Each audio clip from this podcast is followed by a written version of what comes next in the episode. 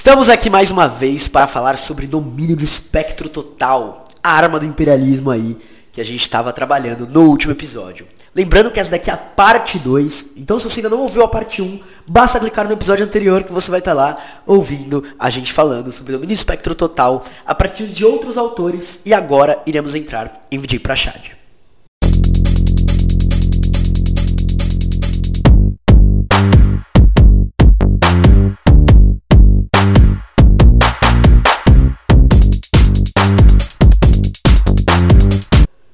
Mas antes disso, eu queria lembrar vocês, galera, de seguir as nossas redes sociais, arroba morcego, underline, marcos, underline, no Instagram, no Twitter e no TikTok também, fazendo dancinha de vez em quando.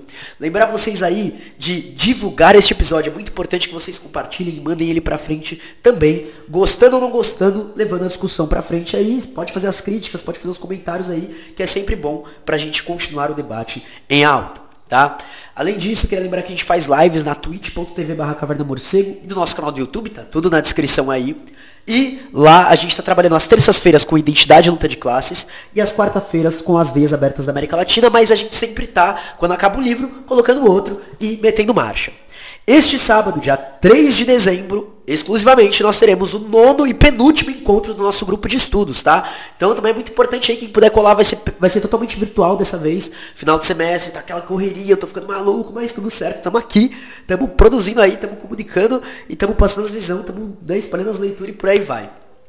E, é claro, curtiu os projetos, a gente tem nosso apoio coletivo em apoia.se barra caverna morcego. Na própria Twitch você pode se inscrever e ajudar a gente, principalmente se você tiver Amazon Prime. E também tem o Pix, que vai estar embaixo, mpbl97531.gmail.com, que também é nosso e-mail de contato, caso vocês queiram mandar alguma coisa, chamar para evento, enfim, qualquer coisa, basta chamar lá, ou pode chamar na DM também, no Instagram, no Twitter, que a gente responde na medida do possível, tá?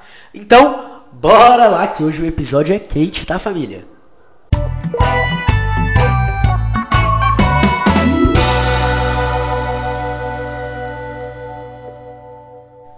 Eu não escondo minha opinião de que atualmente a barbárie da Europa Ocidental atingiu um nível incrivelmente alto, sendo somente ultrapassada, bastante ultrapassada, é verdade, pela barbárie dos Estados Unidos. Aime Cesare em discurso sobre o colonialismo. Estados Unidos, o país onde a liberdade é uma estátua. Nicador Parra em Artefactos. Agora entramos então nesse último livro, também da expressão popular e da tricontinental, que é o Balas de Washington, uma história da CIA, golpes e assassinatos do Vijay Prashad, que o próprio nome já explica tudo que a gente quer trabalhar aqui, né? Algumas fontes, mesmo com a disponibilização aí deste drive, lembrando galera, esqueci de avisar isso aí no começo, o, no drive, em, é, no, no, no, na pasta sobre os episódios da, da segunda temporada do podcast, está lá todo o roteiro que a gente está utilizando para vocês terem acesso às referências do episódio, tá? Então, vai lá. Mas, como o próprio Vijay Prashad fala, algumas referências vão ficar faltando no livro dele, porque vem, é um livro feito a partir de conversas, a partir de vários documentos que estão sendo liberados, que foram liberados recentemente, de vários sites aleatórios, assim, tipo, não no sentido de é, não confiáveis, mas no sentido de mais diversas fontes, e eu busquei trazer dentro das possibilidades todas as referências do Drive, tá lá, é só clicar no númerozinho, pum, vai aparecer embaixo, tá? E aí, enfim, eu começo pelo prefácio, que é feito pelo ex-presidente da Bolívia, o grande Evo Morales, é, onde ele apresenta né, o historiador e jornalista indiano Jay Prashad, que fala nesse mesmo livro então que o preço mais alto é pago pelas pessoas dessas balas de Washington. Porque nesses assassinatos, nessa intimidação violenta, são as pessoas as que perdem suas lideranças em seus locais. Um líder camponês, um líder sindical, um líder dos pobres.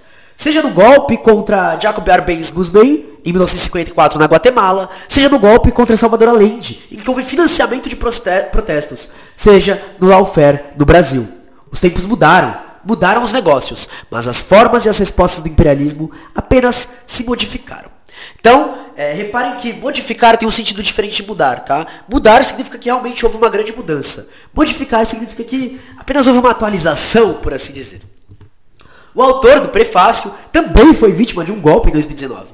E ele diz que se a salvação da humanidade está longe, é porque Washington persiste em utilizar suas balas contra os pobres. Cada dia se impõe o dever de continuar a nossa luta contra o imperialismo, contra o capitalismo, contra o colonialismo. E qual o preço da bala de um assassinato? Uma graninha aqui, uma graninha ali, né? Quem paga o maior preço? o povo. Cada bala significou sufocar a história para preservar a ordem dos ciclos. Cada bala disparada derrubou uma revolução e deu luz à nossa barbárie atual. Assim que atua o imperialismo, tentando subordinar os povos para maximizar o roubo de recursos, trabalho e riqueza. E é impossível negar o papel do imperialismo quando a gente tem que é, 22 homens mais ricos do mundo tenham mais riquezas que todas as mulheres da África. Ou ainda que 1% mais rico tem mais que o dobro da riqueza do que 6,9 bilhões de pessoas. Portanto, a única forma de parar as balas é quando a gente luta pela nossa liberdade. Ho Chi Minh diz que o objetivo do Comitê de Libertação Nacional e de todos os delegados é conquistar a independência de nosso país, qualquer que seja o custo, de tal forma que nossas crianças tenham o suficiente para comer, o suficiente para vestir e possam ir para a escola. Esse é o objetivo principal da nossa revolução. Lembrando que Ho Chi Minh é um grande nome, um dos grandes nomes, né? A gente tem, além de Ho Chi Minh, né? Mas o Ho Chi Minh é um dos grandes nomes aí da Revolução Vietnamita, da libertação nacional do Vietnã, que enfrentou França, Estados Unidos, Inglaterra e ganhou de todo mundo. E aí, então, o Vijay Prashad entra na questão do direito divino, né?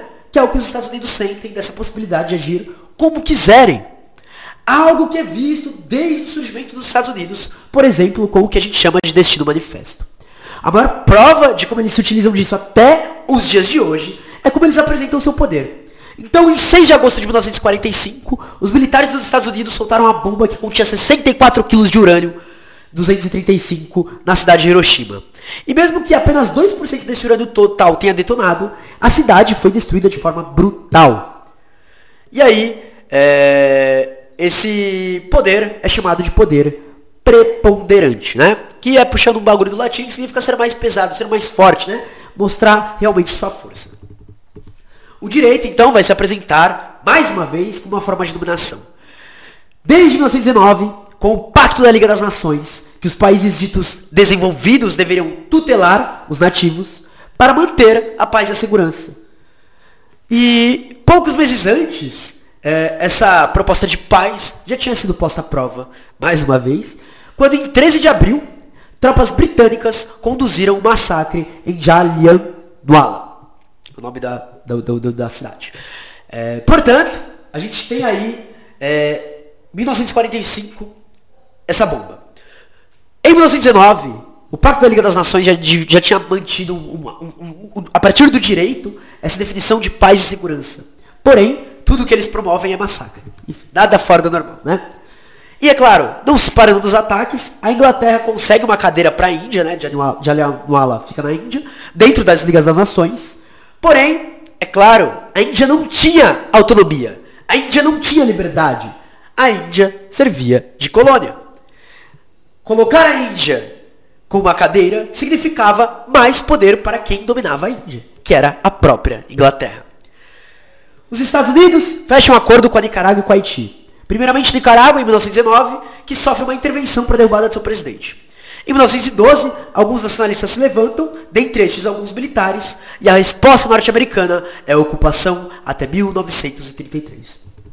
Portanto, a gente já tem aqui desenhado o que a gente bate até hoje, né, nessa questão de democracia, nessa questão de paz que esses países imperialistas dizem querer levar que na verdade nada mais é do que a dominação, o controle, o poder.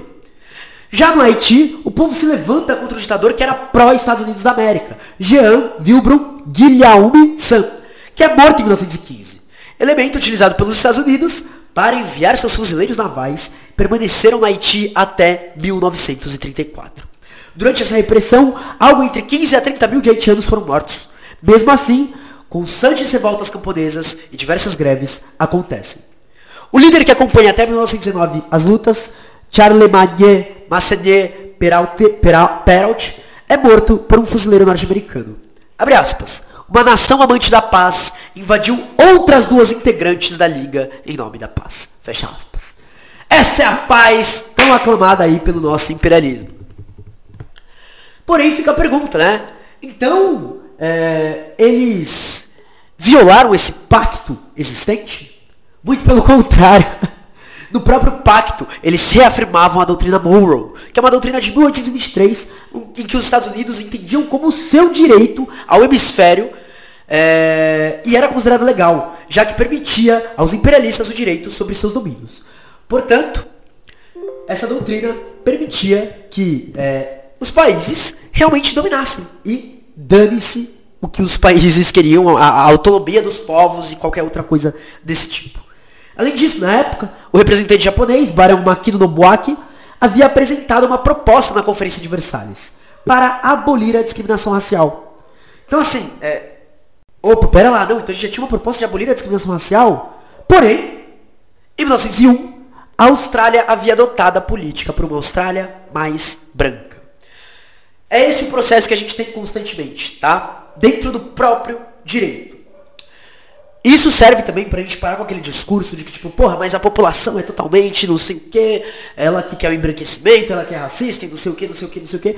Pra entender como isso se desenha a partir de cima. A partir de uma construção ideológica, a partir de uma formação do Estado capitalista. Isso para mudar também nossa forma de pensar a ação, mas também de entender com, com completude necessária os desenvolvimentos. Por quê? Ao mesmo tempo que surge uma Liga da Paz, a doutrina Monroe, que é uma doutrina de dominação, é reafirmada.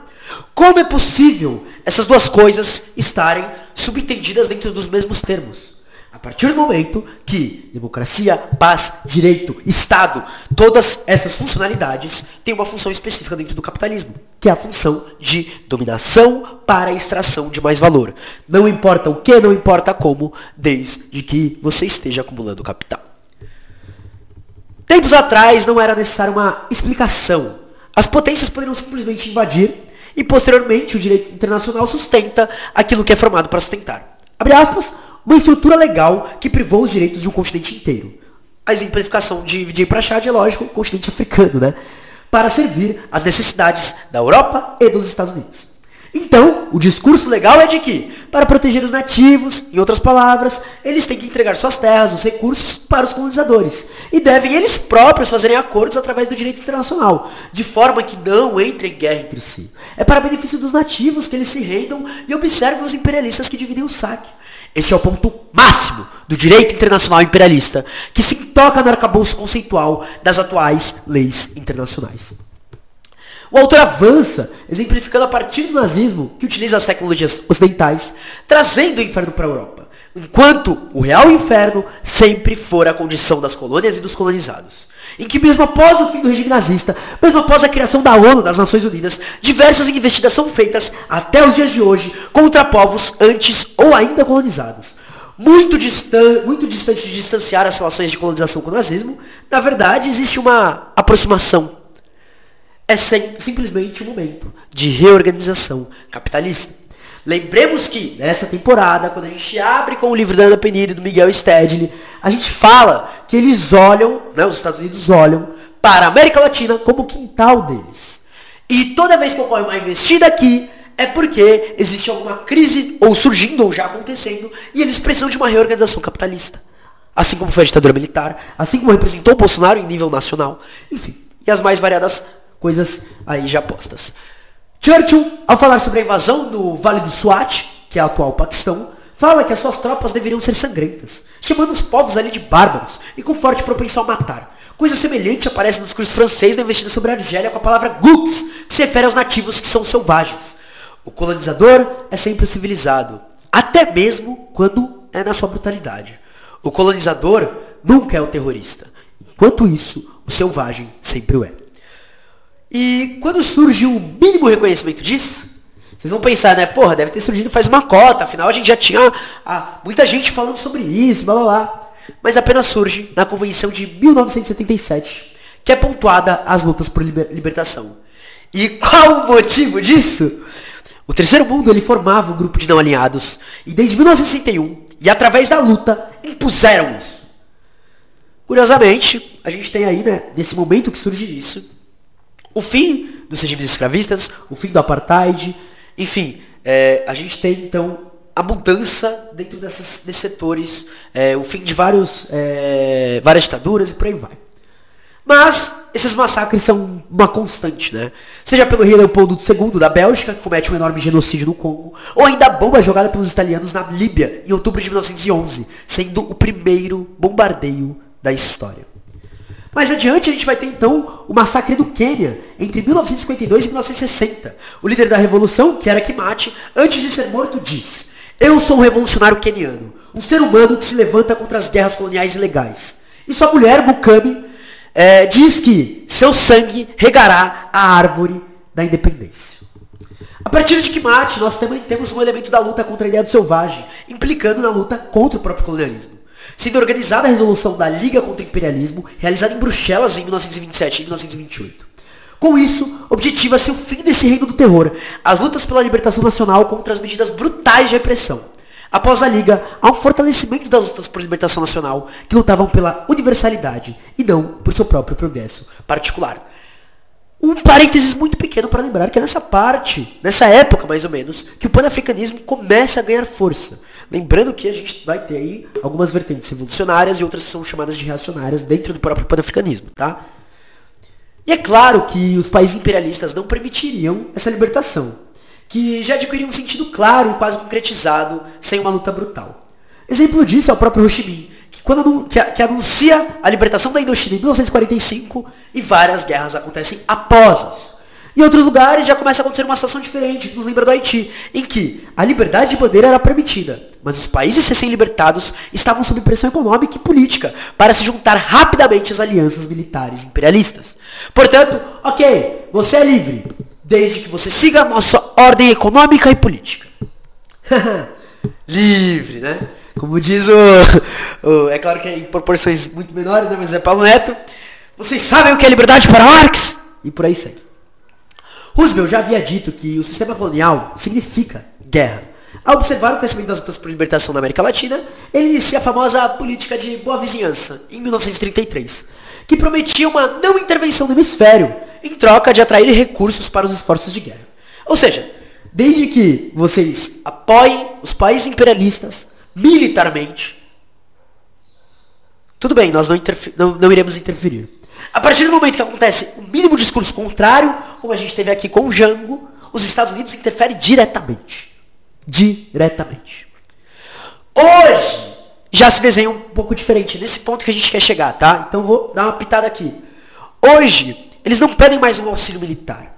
Mas eles pedem que vocês sigam a cartilha do FMI, FMI, a cartilha do Banco Mundial, a cartilha dos grandes burgueses, a cartilha do, do latifúndio e por aí vai. E em troca disso, a gente fala bem de você. A mínima posição de esquerda é rechaçada. Enfim, após isso, então, né, 1933, babá, passa, surge a ONU, cuja carta forneceu uma estrutura legal para o intervencionismo des des desregrado. Reparem, que para o Jay, a ONU não vem para apaziguar as coisas, mas ela serve para dar uma estrutura legal para esse intervencionismo. Então, de 1945 a 1989, a União Soviética operou como um guarda-chuva contra o uso totalmente ilegal dessas brechas na ONU. Ela era uma frente importante de luta contra essa merda. Mecanismos para fornecer, oferecer aos antigos estados coloniais uma porta dos fundos para continuar essas guerras coloniais de forma moderna. A União Soviética boicotou o Conselho de Segurança porque este não substituiu o dele delegado nacionalista chinês pelo delegado da República Popular da China durante esse período. O Ocidente armou a ONU para autorizar a intervenção da Coreia, na Coreia do Sul contra as forças comunistas do Norte.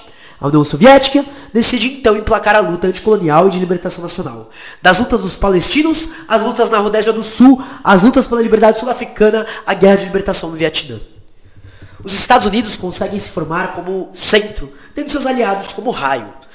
É, é importante a gente pensar nessa configuração hoje, tá? Por exemplo, a gente tem a OTAN, que é um desses elementos dessa dominação, é, aonde, né, o Tratado do Atlântico Norte, os Estados Unidos opera como centro, e a, a gente não tem dúvida disso, porém, a Europa e o Japão, essa tríade, e na Europa principalmente, ele, é, o Jay vai falar muito sobre a Alemanha, tá? Essa tríade vai ser a tríade de dominação.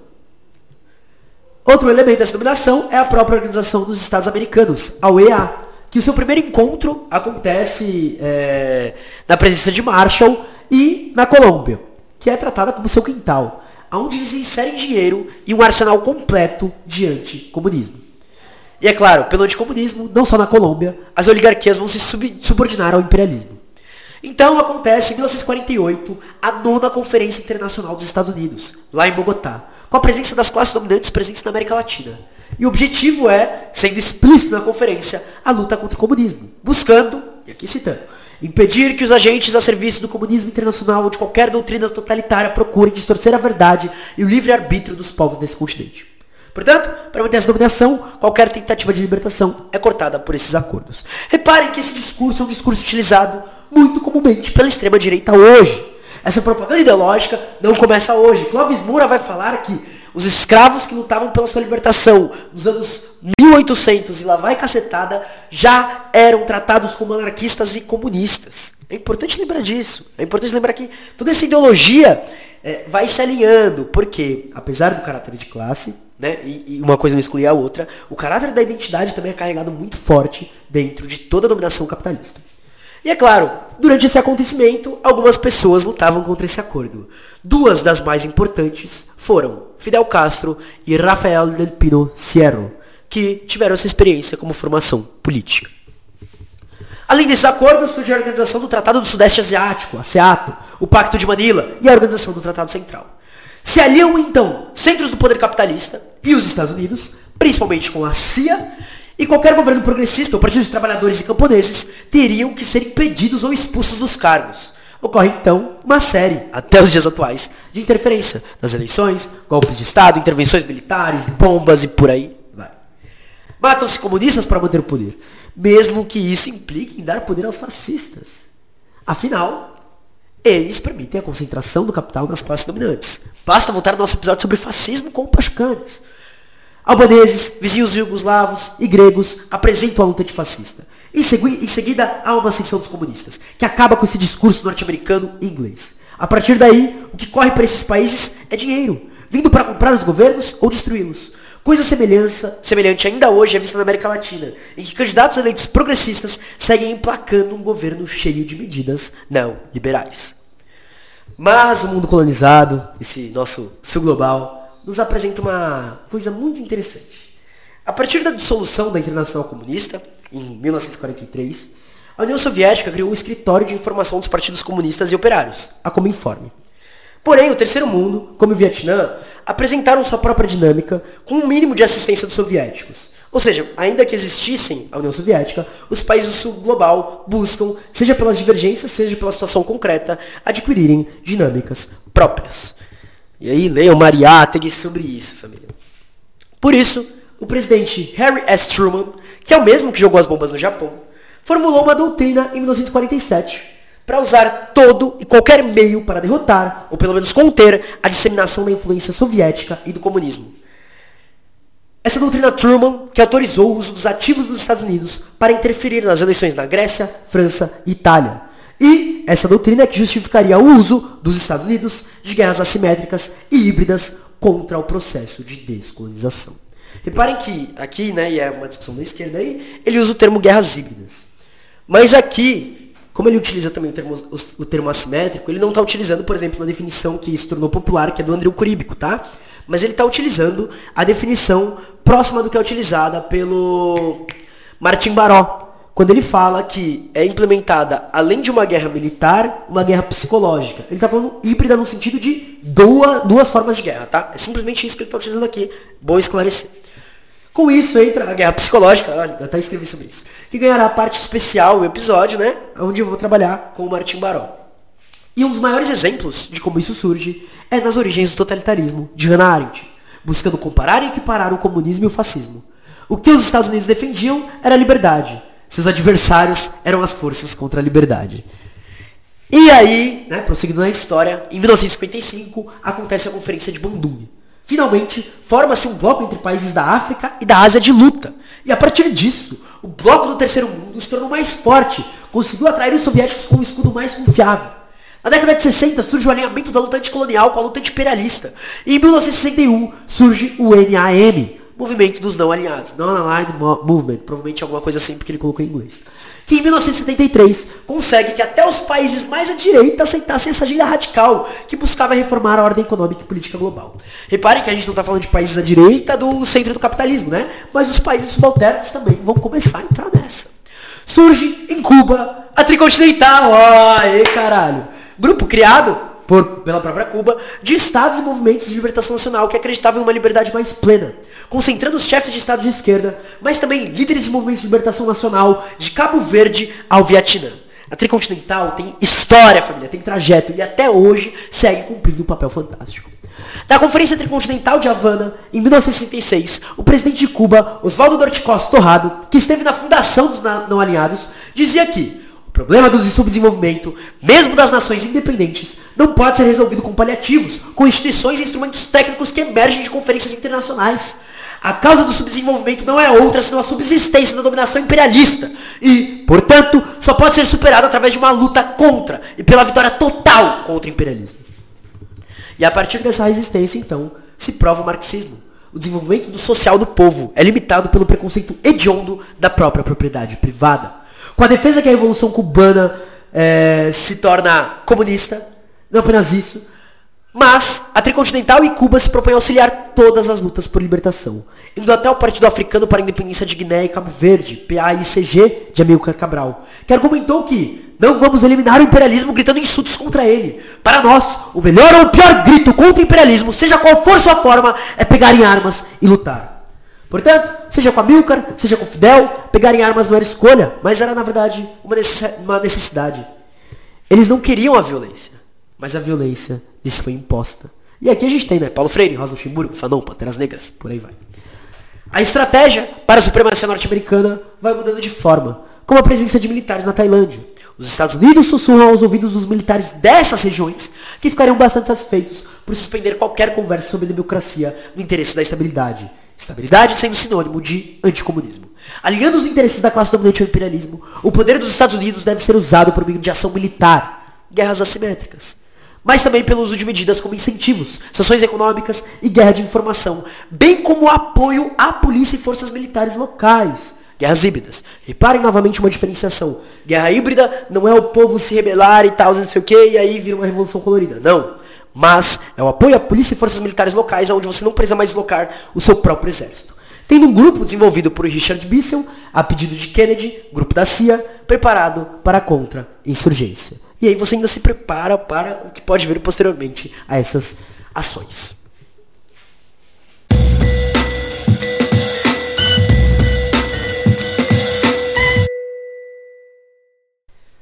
Seguindo então com o livro, a gente entra nessas mudanças de regime, né?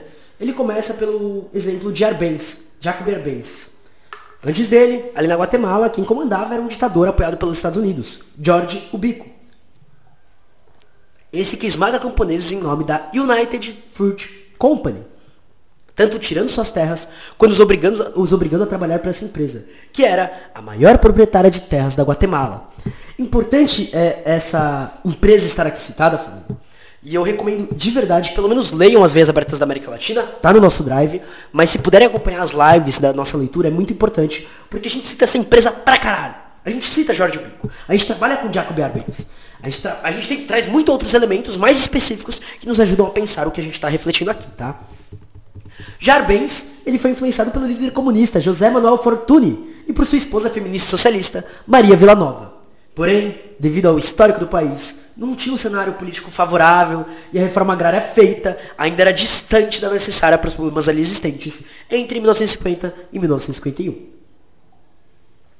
E é lógico, se a United Fruit, uma empresa, uma empresa internacional, era a maior proprietária de terras, ela não queria uma reforma agrária ali, né?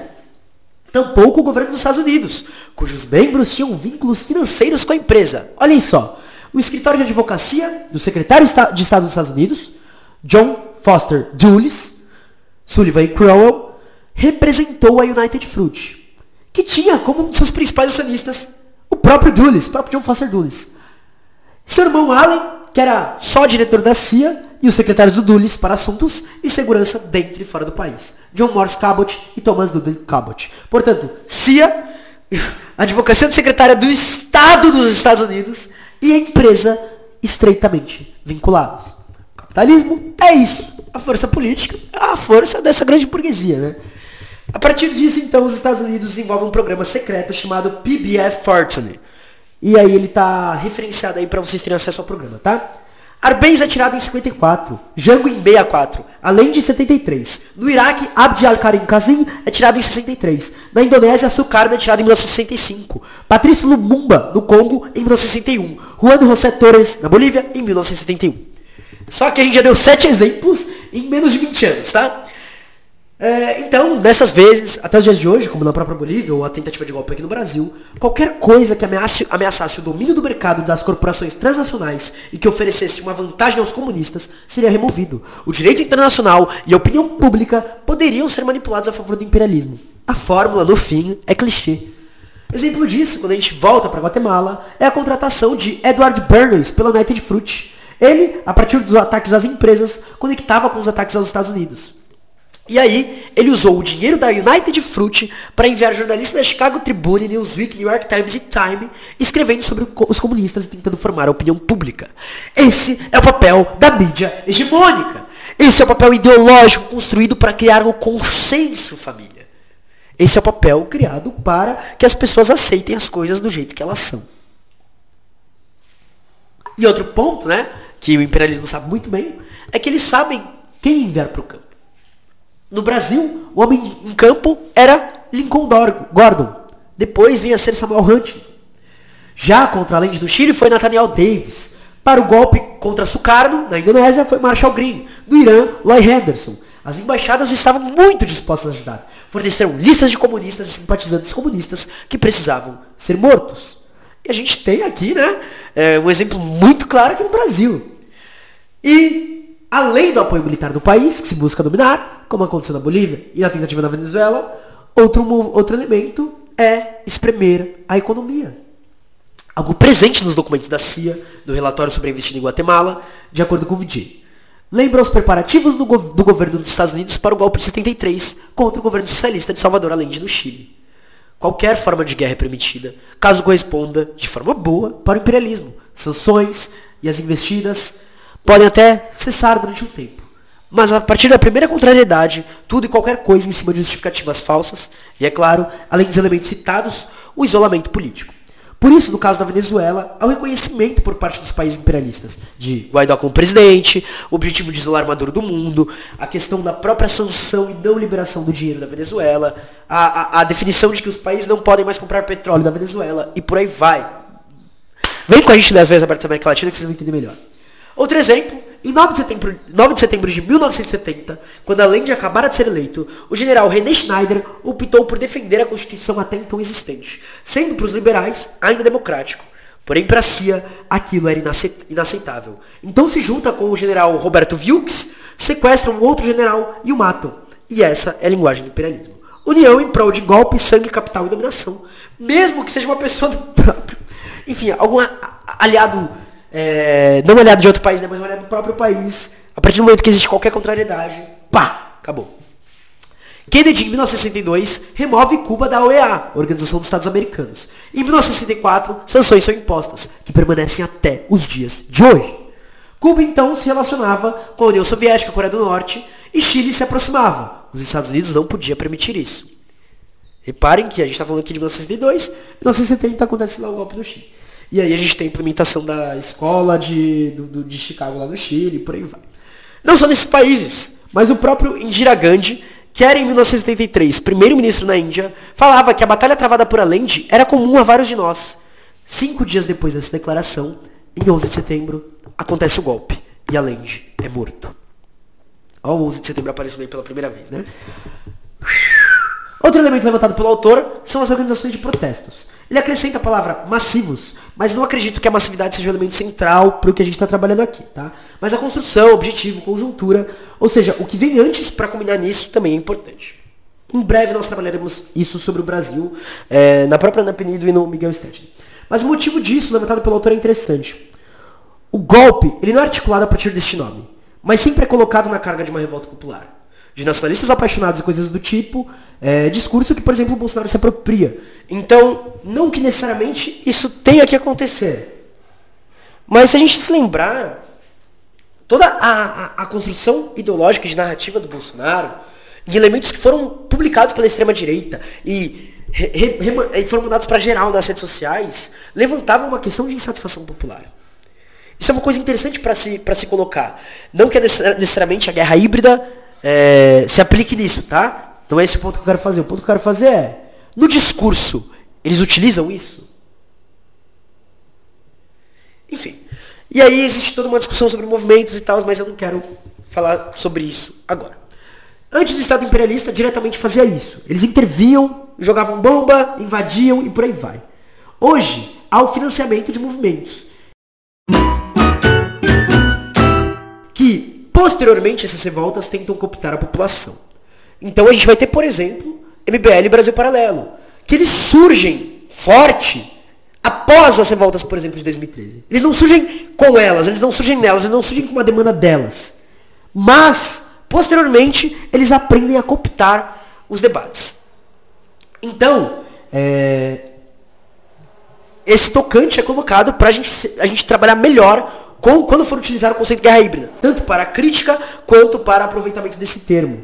É um termo que não surge recentemente, é um termo mais antigo do que a gente pensa, mas enfim. Em 1964, no Brasil, o próprio William Dohart, né, que é de uma organização de fachada da CIA, disse que, abre aspas, foi planejado e planejado com meses de antecedência. Muitos dos líderes sindicais, alguns dos quais foram realmente treinados em nosso instituto, estavam envolvidos na revolução e na derrubada do regime de Goulart.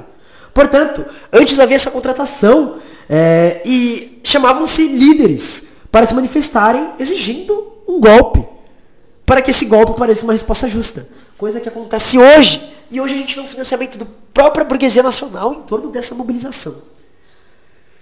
Então, é, a gente tem aí uma formação, e é uma formação que vem de fora, né? A gente tem, por exemplo, Moro, que estudou fora, Paulo Guedes, que estudou fora, Tabata Amaral, que estudou fora, o MBL, que se apoia em coisa de fora e coisas do tipo. E é claro, a gente tem, por exemplo, o financiamento de pessoas como a Sarah Winter, que foram mandadas para a Ucrânia para treinar em 2013.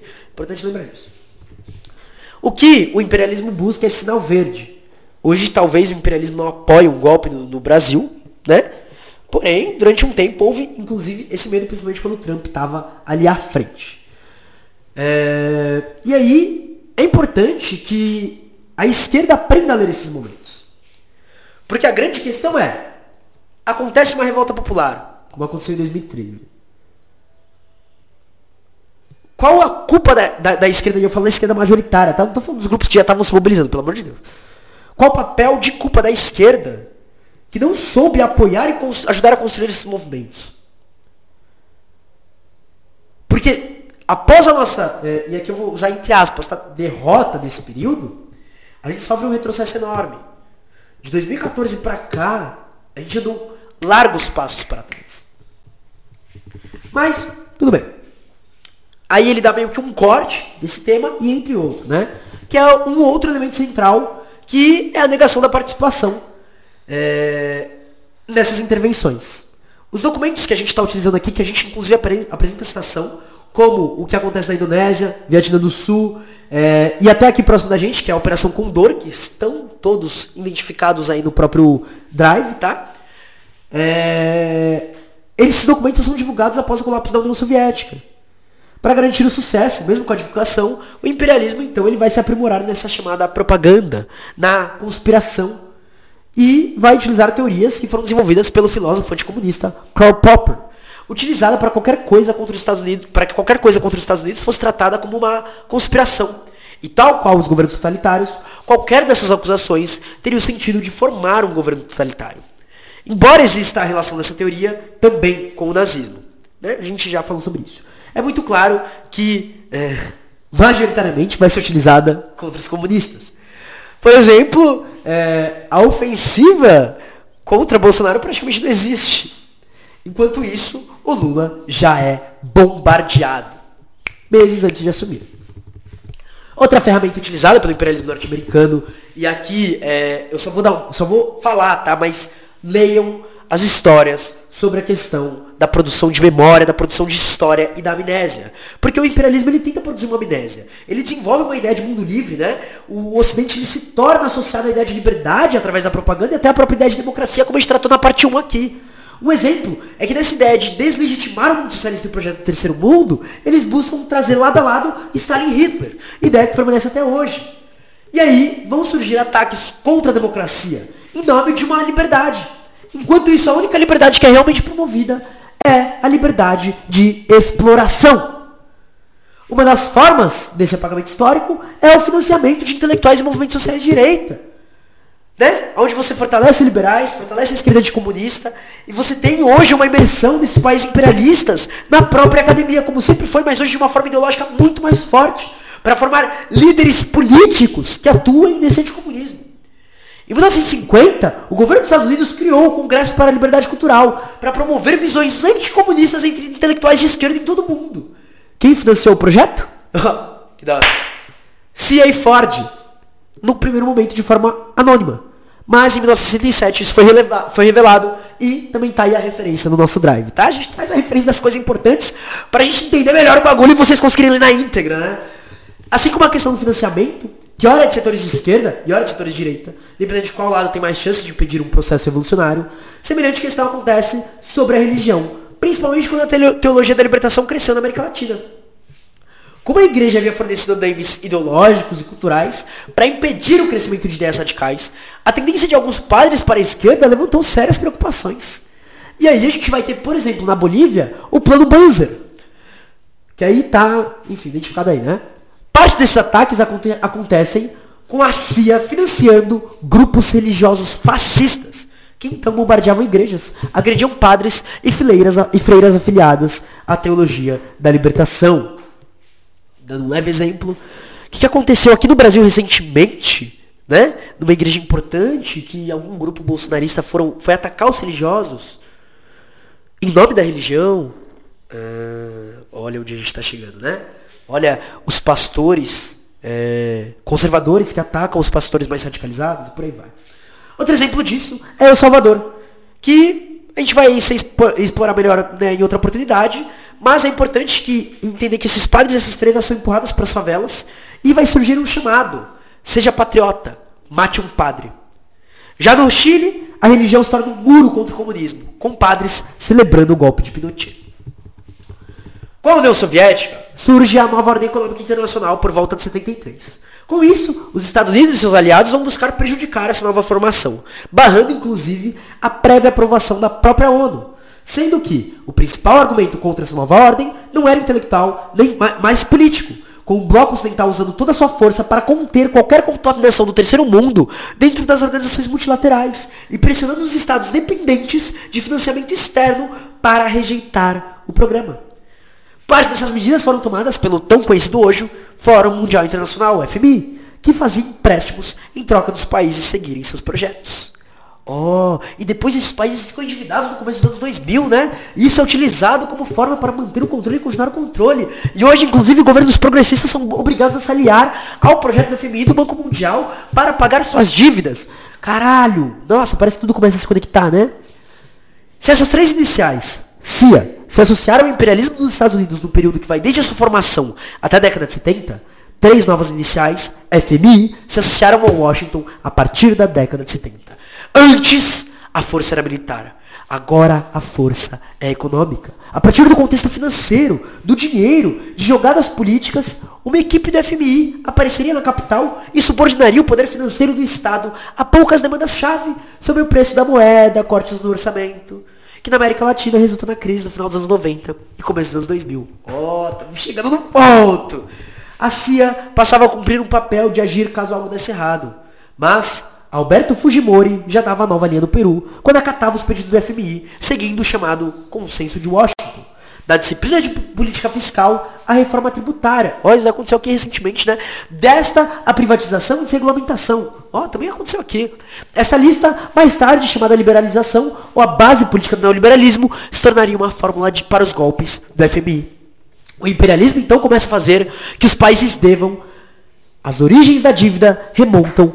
Opa, perdão. Imperialismo então começa a fazer que os países devam, no sentido de dever. Então, Thomas Sankara disse em 1987. As origens da dívida remontam às origens do colonialismo. E ele continua: Não podemos pagar a dívida, porque não somos responsáveis por essa merda de dívida. Ao contrário, outros nos devem algo que nenhum dinheiro pode pagar, ou seja, uma dívida de sangue.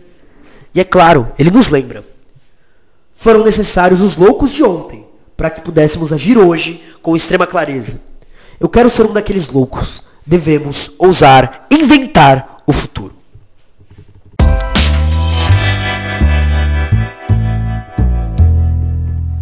E agora, entrando na parte 3 do livro, né, o final, é, já indo para os finalmente do episódio, não sai ainda, fica aí, mano, você vai, gostar.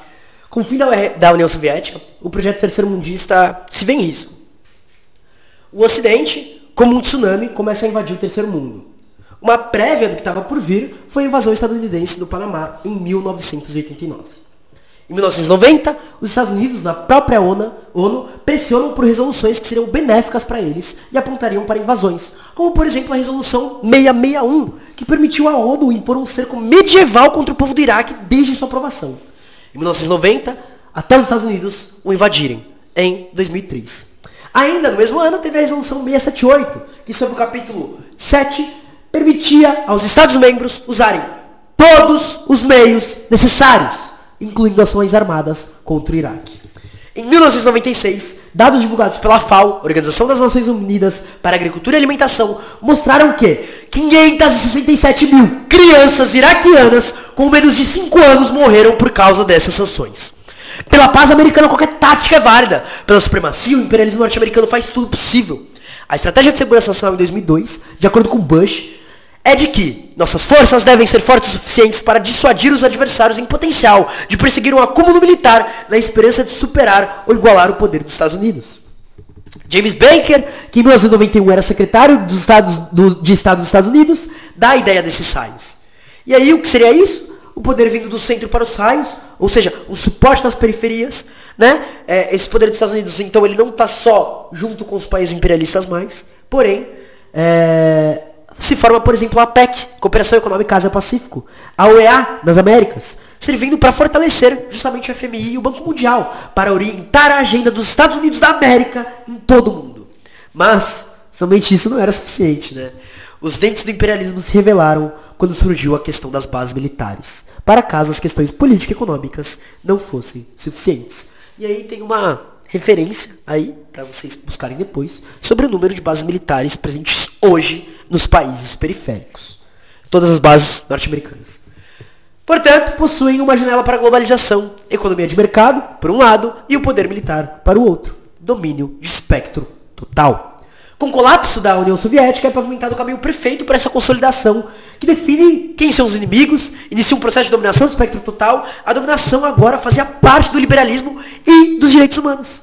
Em 2004, nós já tínhamos o Bush dizendo que a autorização não era necessária para os Estados Unidos. Seja para seguir protocolos como o de Kyoto, seja tratados como o de Paris, o de Roma, o antimísseis, as convenções, além do ocidente do imperialismo, é a lei norte-americana. E ainda, em 1996, já havia uma lista dos países vilões. Na época era Irã, Iraque, Coreia do Norte e Líbia. Depois somam-se Líbano, Somália, Sudão, Síria e Venezuela. Só que tudo versado agora sob uma visão, versão democrática. Não igual ao Vietnã, quando escreveram os helicópteros, que a morte é o nosso negócio e negócios são bons. Quem escreveu isso foi os Estados Unidos ao atacar o Irã, tá? É também sempre muito importante lembrar que a parte do subdesenvolvimento a dependência vai, inclusive, ser organizado contra um projeto nacionalista do terceiro mundo.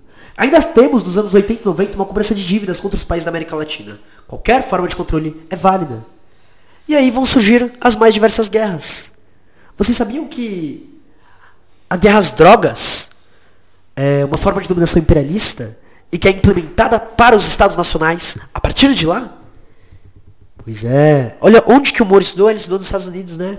E depois disso que ele vem se tornar uma... Ah. E com a aliança dessa burguesia nacional, com a burguesia imperialista, latifundiários, militares dos próprios países, além da implementação da tática de treinar economistas, juízes e as mais diversas formações com pessoas que estarão em cargos do governo, é possível, inclusive, uma nova forma de controle, que é o caso do lawfare. O próprio Trump não é uma desconfiguração desse imperialismo. O seu conselheiro de segurança nacional era John Bolton, o cara que nos anos 2000 dizia que os Estados Unidos deveria ser o único membro permanente sobre o Conselho de Segurança Internacional. E ele estava certo. Não há outra maneira, por exemplo, de explicar o comportamento do Estado israelense contra o povo palestino, do que reconhecer a maneira como os Estados Unidos mobilizam todo o seu poder, através das Nações Unidas, em nome dos israelenses. Para outros exemplos da quantidade do colonialismo, a gente tem o Haiti, que após a Revolução teve sua própria democracia e autodeterminação proibida. E ainda hoje não segue um projeto próprio mas um projeto imposto, embora esteja em permanente luta, tá? Importante lembrar disso. Mais um exemplo acontece em Cuba, Venezuela. Após ações desastrosas entre 2001 e 2003 do Irã, o Trump de 2018 aplicou a chamada pressão máxima, que é justamente aplicar sanções e contrair a economia do outro país. Portanto, a gente tem Cuba, Venezuela, Irã, todos são exemplos. De acordo com a Human Rights Watch, né, é, enfim, a galera que olha os direitos humanos, as consequências dessas sanções redobradas dos Estados Unidos representam uma séria ameaça do direito ao direito do, dos iranianos à saúde, ao acesso aos medicamentos essenciais. Mesma coisa que acontece com o povo palestino, tá? Setores que já haviam sido afetados na gestão Obama. O que vemos é uma política de morte do imperialismo, que vai se desenvolver desde o colonialismo, numa espécie de punição coletiva. Essas táticas querem acelerar o caos, provocar um colapso interno para facilitar a derrubada de governos e tomada de poder. Exemplo que a gente trabalhará mais para frente. Essa punição coletiva a partir das sanções é mais uma dessas políticas de morte que são legalizadas. E mesmo assim, os Estados Unidos não conseguem tomar um poder total. E isso, é claro, vai para outros campos. Com a ajuda da União Soviética, para que Cuba tivesse maquinário nos anos 60, ou no transporte de vacina e de kits de proteção que a China mandou para a Venezuela, enquanto os Estados Unidos e Inglaterra, por exemplo, roubavam o ouro da, China, da, da, da Venezuela. E o direito entra como mais uma técnica. A partir do lawfare, significa uso da lei como arma de guerra, desde a Operação Mãos Limpas, que ganhou o livro na autonomia literária, livro recente, vai lá ver, explica parte da ascensão fascista de hoje na Itália. Mas aqui com Sérgio Moro, que, né, como eu disse, estudou lá. E, é, para concluir, é nesse sentido é, que o autor vai explorar a tentativa de golpe na Bolívia e vai trazer Mineira, Evo Morales e todos os povos do Estado Plurinacional da Bolívia. Nós, como povos, como explorados, marginalizados, modernizados, somos a nossa própria defesa contra os avanços do capital. E para isso a gente precisa criar alternativa, a gente precisa se organizar, a gente precisa se defender e avançar. Termino aqui então com um poema de Otto René Castilho, que é um poeta guatema guatemalteco, é, da Guatemala. Eu, nossa, muita dificuldade. Mas, vamos lá. O mais bonito, para aqueles que lutaram sua vida inteira, é chegar ao fim e dizer: Nós acreditamos no homem na vida, e a vida e o homem nunca nos, nunca nos decepcionam. Viva a todas as pessoas que têm coragem de lutar, que estão aí se organizando, que estão aí enfrentando. E um brinde para cada pessoa aí, cada guerreiro constrói, guerreiro, guerreira, guerreira, constrói a merda da revolução. E vamos mudar essa situação aí. Bom, galera,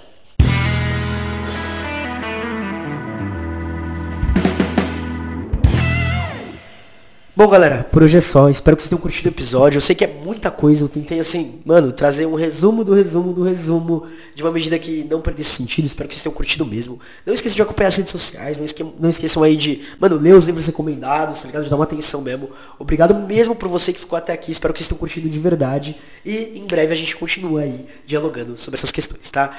Um grande beijo. Até mais. Se cuidem. Tchau!